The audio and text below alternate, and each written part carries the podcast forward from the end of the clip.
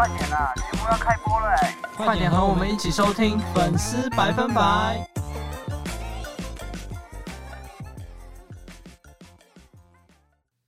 大家好，欢迎回到粉丝百分百，我是今天的主持人 OY。我是 MS，好，那我们今天带来的粉丝文化呢是独立音乐，就是独立乐团这个部分。然后先问一下 MS，就是你是从什么时候开始有接触到独立音乐这块的，或是了解啊、认识到哦，原有独立音乐这个类别的？诶，这样想起来，我应该是我其实国中就听过独立乐团的歌，但是我对我在国中的时候就是没有特别区分它是流行歌还是独立乐团的歌，就是我就就是跟其他流行歌一起听，可能告五人啊，或者是跟周兴哲就合在一起听这样子，嗯，然后就嗯。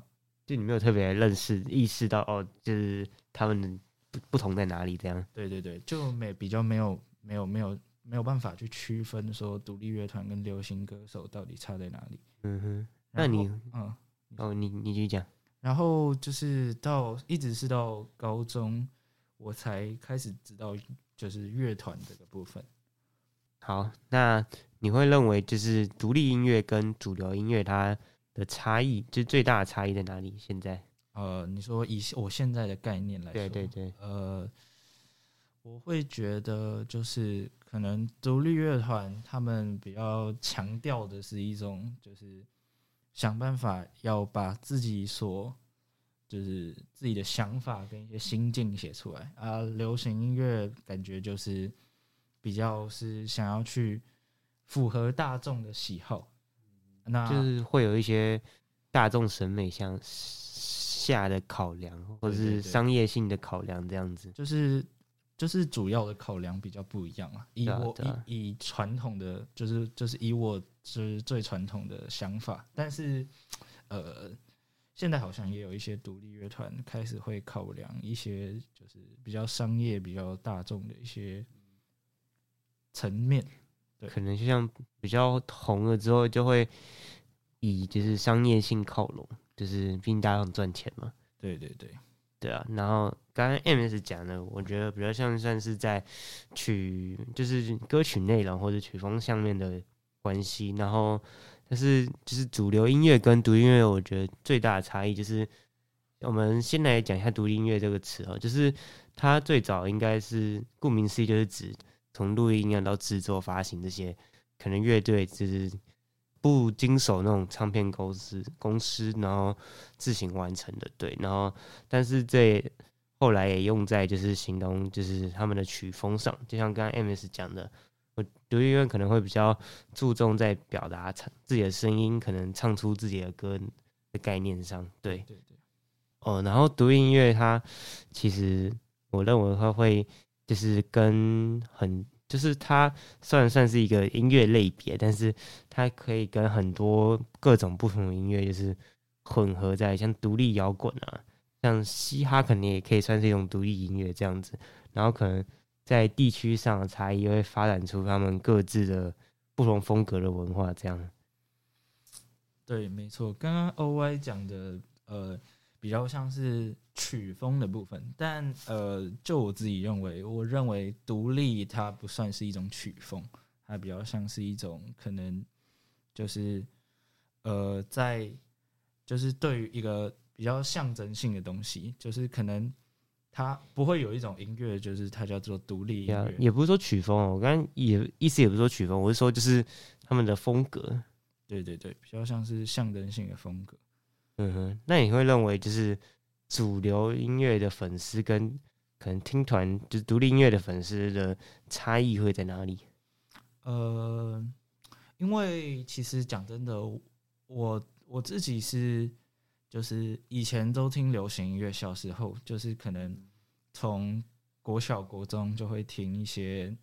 很红的艺人啊，像是林俊杰啊这些，就是嗯哼，它比较属于流行音乐部分。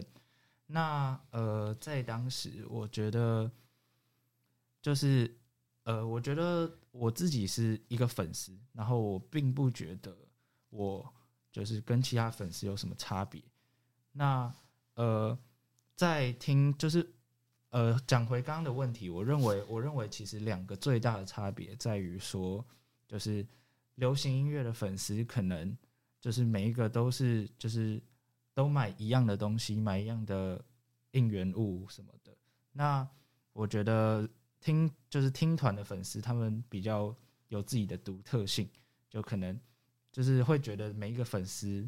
每一个个体都是很重要的，然后独一无二的。对，就是可能。每一个人都会想在音乐季啊，或者是一些独立乐团出现场合搞怪啊、玩耍啊、买毛巾，嗯，对对对，就是会想要吸大家目光，就有他们特有的那种文化，对对。那好，那我们问一下 MS，就是你一开始接触独立音乐，就是你最开始最先开始接触到的乐团或歌是哪是什么？诶，我最开始接触到的音的的的乐团应该是理想混蛋。嗯哼，因为因为就是我我刚刚有说过，就是我高中其实才意识到我自己在就是有在听独立乐团的歌，然后那个时候会意识到，也是因为就是我们学校的吉他社会有一些惩罚表演，那呃吉他社通常就是是是应该是最喜欢去。表演一些乐团的歌，对，会想去 cover 一些对一般人不会听过的，对，所以我那个时候第一首听到的就是理想混蛋的，不是因为天气晴朗才爱你，嗯哼，那嗯，那你现在最喜欢的乐团是什么？呃，我其实喜欢蛮多的，哎，因为就是讲真的，独立独立乐团他们就是每一个都很有自己的风格，那。呃，硬要说一个最喜欢的嘛，我觉得我是最喜欢南希可能。哦，哪一首？呃，有，你可以讲很多也没关系，或者你等下可以分享一下。OK OK，南溪可能最有名的一定是烟花嘛。对。呃，我相信烟花有在听团的人应该都不陌生。那我想一下，呃，我自己对于他们一些。因为我听他们蛮多歌的，有一些他们蛮冷门的歌，但其实也是就是有很特别，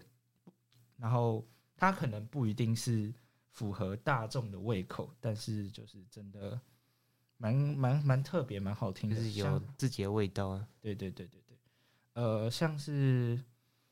呃，南希可能里面有一首歌叫做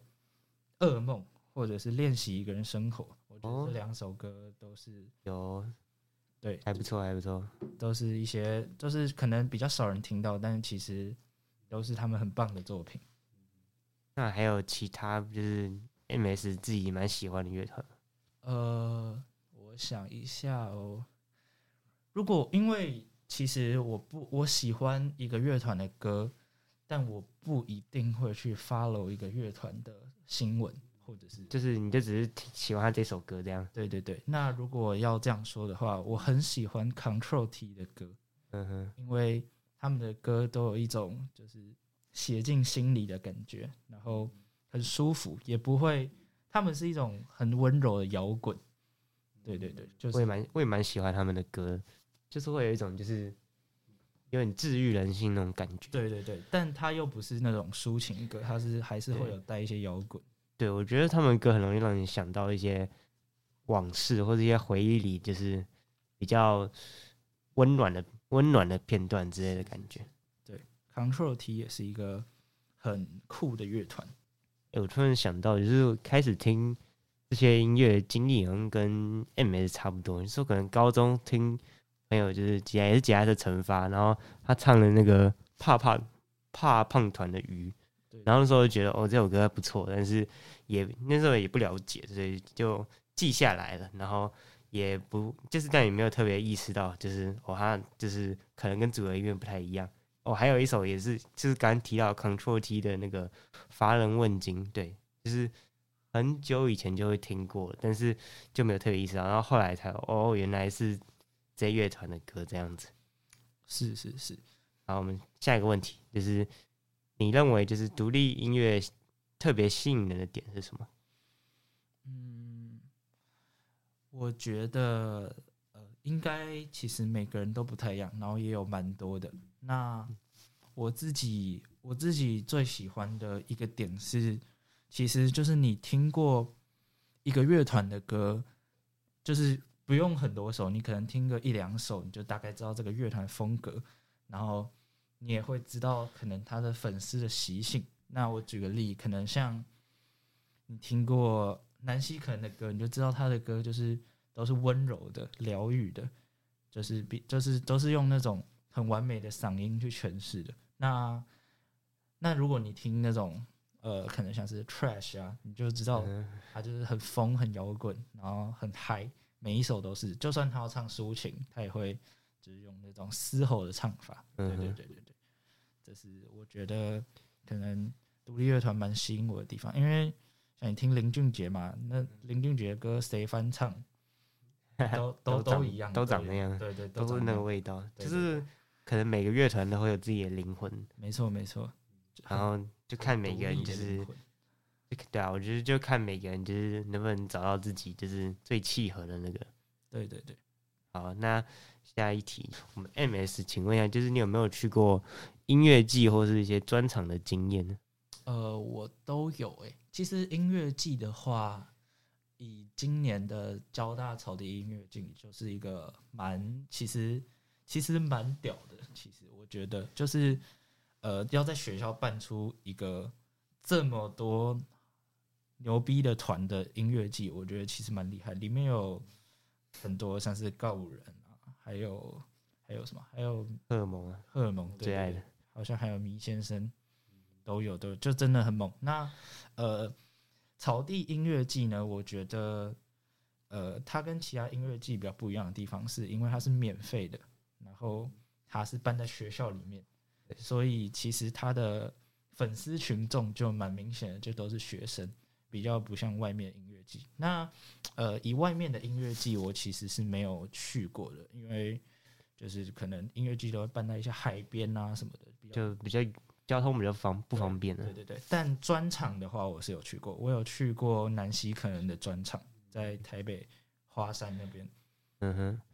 嗯那华山还是对对对，华山文创，华山呢？嗯对。那你会觉得，就是因为这些像这些音乐季专场，应该都是这些票价应该都不太平。那你会觉得，就是这是个值得的体验吗？呃，值得的话，我觉得是比较出来的，因为它的票价就算不便宜，还是比演唱会便宜。哦，是没错了。对对对，那呃，我觉得就看你认为一个比较纯粹的演出比较吸引你，还是会有一些互动性质。因为演唱会它贵就是贵在可能歌手会准备一些小惊喜，像是来宾什么的。嗯，那那专场基本上就是就是这个团就是从头表演到尾，那就看你喜不喜欢。就是他们如果你很喜欢这个团，那我觉得专场一定是非常划算，因为你可以用可能一半或者是三分之二的价格，然后听到演唱会的享受。是没错。像我就会觉得，就是我就是想听这个团，就除非他能找来，就是我刚好也很喜欢，不然我觉得就是其实他找一些来宾意义没有到特别大。确实，确实，对啊，但是哦，那但是那个像你有去专场嘛？那专场里面其实有时候会也会有一些跟台下互动的那个习惯，像是对对对。冲撞啊，然后那个冲浪那些。那你自己是有会去参与的吗？会去积极参与的吗？嗯，我感觉，因为哎、因为就是我去的是南希肯能，嗯那确实，就是他比较没有那个冲撞的习惯，但 是确实，对，但是南希会很喜欢跟台下的观众聊天。那呃，聊天的部分就是基本上就是他他他问你答嘛，那如果你答的大声，他就问你嘛。那那聊天的部分如果不谈的话，我想一下哦，假设今天我去一个有冲撞的专场，我可能会是那种，就是我不会是发起者，然后我可能会稍微看一下，就是看一下，就是我我如果如果周边的人有没有要动作的意思吗？对对对，就是假设我会先观察一下，可能如果不危险的话，我应该会参与。因为被撞死了，对吧、我怕我还是怕受伤。我是觉得蛮爽的啦，就是这个对啊，就敢把陌生人撞爆，我觉得旁边的香香妹子，我觉得就是会想体验啦，没错，就是如果我们就是因为我现在是不是一个没有参加过的状态，那如果看到的话，毕竟这就是一个粉丝文化嘛，那你都来到专场或者是音乐季去欣赏这个表演，就要一都要就要把它享受完，对，OK，那那 MS 就是在你这些经验里面来说，就是你会最喜欢这些专场的点是什么？是，嗯，基本上我觉得专场有一个最大的优势就是它便宜嘛，但是它而且而且它的体验跟享受其实不会比演唱会差，甚至你可以在很前面的地方，就是用很便宜的票价到很前面的地方，因为它不会用位置去，它不会用票价去区分位置。那这是第一个，就是便宜嘛，因为毕竟如果你很喜欢一个团，那他你会 follow 他很多活动，那便宜一定是你持续 follow 他的一个蛮大的重点。就可以得去很多次了对对对对，CP 值很高。CP 值高。对，然后第二个我觉得是一个更重要的，就是呃，因为刚刚有提到嘛，刚刚 O Y 有提到的，就是其实独立乐团每一个团都有自己的灵魂。那呃，基本上会喜欢一个团，那那那个粉丝，那些粉丝可能也就是对这个团有共鸣。那如果你去一个专场，然后里面都是跟你一样对这个团都有共鸣，那你就会找到一些就是你觉得可能很有趣的灵魂。那你在互动的过程，或者是你在冲撞啊什么的过程，一定就是会比你跟你也不知道是谁或者是陌生人玩起来好玩。对对对，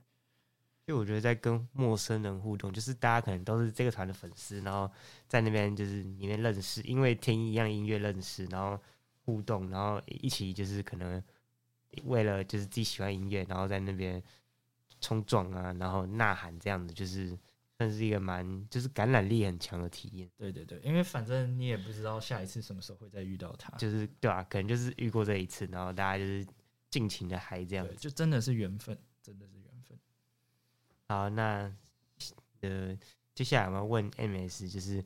你应该听过“听团仔”这个称号吧？有有有，就是现在就是在网络上蛮多人就是会把喜欢独立音乐的人归类为听团仔，然后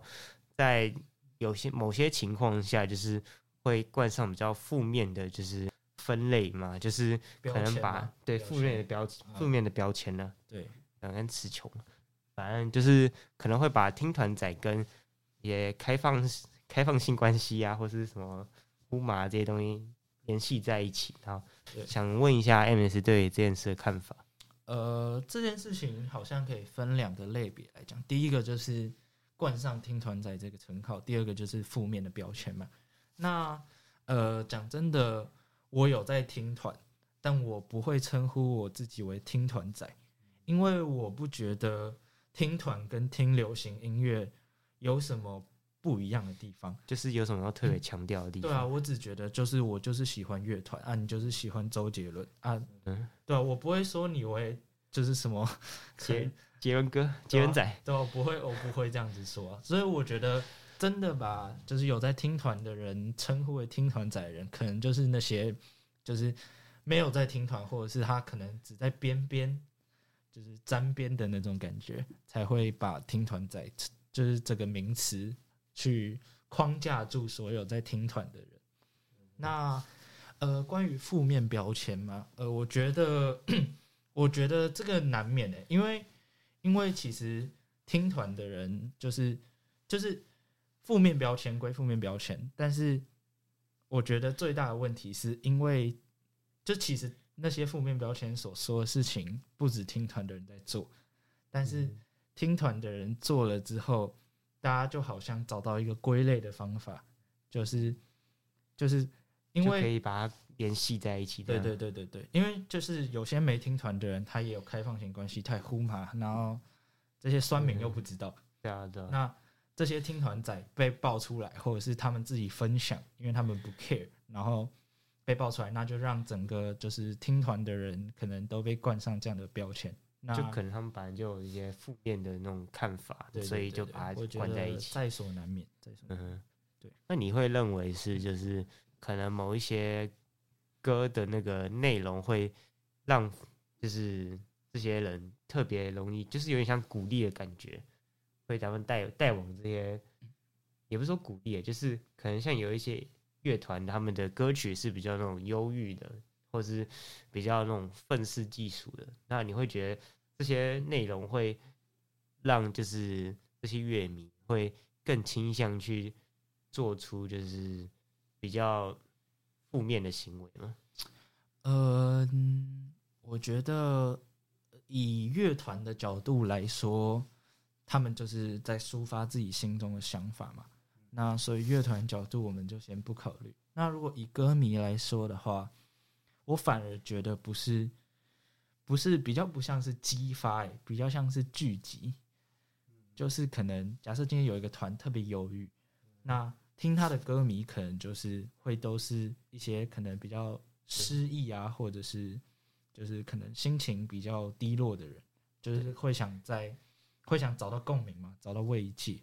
那对，就一样，就是我不认为他们就是写忧郁的歌会激发别人忧郁，或激发别人做一些比较负面的事情。但我的确相信，就是假设他们的歌比较忧郁，那他们的粉丝也会聚集出一些比较需要被安慰，或者是能在这首歌里找到共鸣的粉丝。对，像我就觉得，就是可能我现在心情不好的时候，就是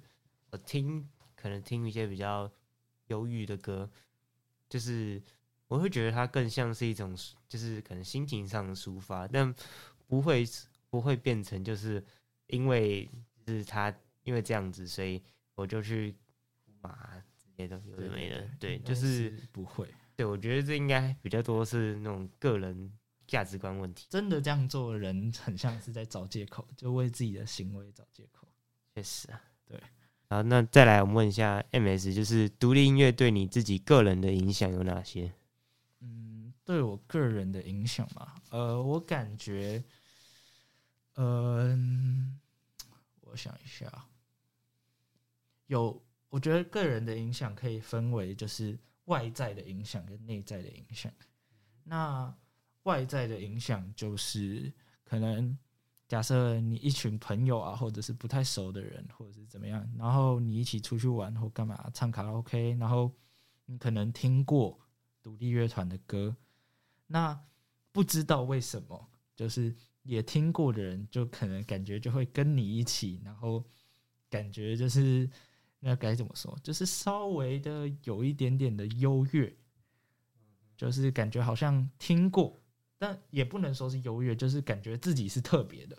嗯哼，对对对，就是感觉自己是特别，这样这样讲好像比较贴是切。找到共鸣吗？呃，可以这么说，就是因为毕竟虽然现在独立乐团是一个很流行的东西，但是但是比起流行音乐听的人还是少众，对啊，还是算少数了。对，还是还是还是只能算少数，所以就是能找到跟你听过同一首歌、同一个团的的人，也是一个蛮幸运的事情。对，所以就是以外在影响，就是说，如果可能遇到有共鸣的人的嘛话，会比我们两个都听过周杰伦的歌还要让人振奋。嗯哼，对对对，就假设我们两个都听过南希可能的一首很冷门的歌，对，你会觉得哦，哦你，也喜欢了这样。对对哦，你品味不错，对，这样子。那以内在的影响的话，呃，我觉得，我觉得能红起来的，呃，独立乐团，他们的歌都是有一定的水准。那在我听习惯独立乐团的歌之后，我觉得以内在影响，我对音乐的品味也提升蛮多的。就不会去喜欢一些比较拔辣的歌这样对。对对，就是你你一首音乐，你想要出来赚钱，你至少要有特色吧？对吧嗯就是会开始有这种想法。毕竟，毕竟你如果写不赢独立乐团，你凭什么赚的比独立乐团多？也是啊，对对对，就是内在外在影响，差不多是这样子。那你会不会就是听一听就觉得很多主比较主流的歌手，可能他的风格长在那边，然后他每首歌的就是内容差不多，然后可能歌曲的架构也差不多，可能就每一出新歌就可能稍微前后换一下就。就不知道听感听感都差不多，但就是又又一首新歌，但你也不知道他到底新在哪里。对，其实 O I 说的没错。其实我现在不太去听流行音乐的新歌，因为因为其实我现在真的要听流行音乐，就是听那些已经被观众捧红的，就是那些最最最最牛逼的新歌。那不然我不太会去听那种，就不会太会特别看重哦，他出新歌就是听一下这样。对对，不太会，因为因为其实真的都差不多。我觉得，哦，流行音乐跟独立乐团最大的差别就是就是有没有在进步。我觉得这是一个很大的关键。那就是有没有有没有在进化，有没有在突破？那现在有一个很比较，我觉得我自己发现比较特别的现象。就是当一个独立乐团没有在进步，它就会被开始慢慢的就是被被被冠上他们流行化的一个趋势。嗯哼，像像告五人哦，直接讲出来，没错，是那个叉五人，叉够够叉人，够叉够叉，就是他们啊，他们就是现在也也不能说他们就是没有在进步，但他们的确流行化，而且。开始去考量商业，就是会有一些商那个啊，相信音乐，对吧？相信音乐，然后相思天堂，对吧？就是你要不要喝那个什么？哎，不是不是，那个什么什么魔法药水？魔法药水，和奥迪啊，反正就是开始接一些业配。那我觉得，我觉得如果他们接业配，然后同时他们自己的创作原创也是持续在进步的话，我觉得反而比较不会。受到这么大的一些就是批评或者是舆论，但是，但他们目前出的新歌就是没，的确是没有进步，所以也就开始会有一些听团的歌迷去就是指出来，或者是有一些反感的现象。啊，也是啦，就是我也会觉得，就是像他们比较早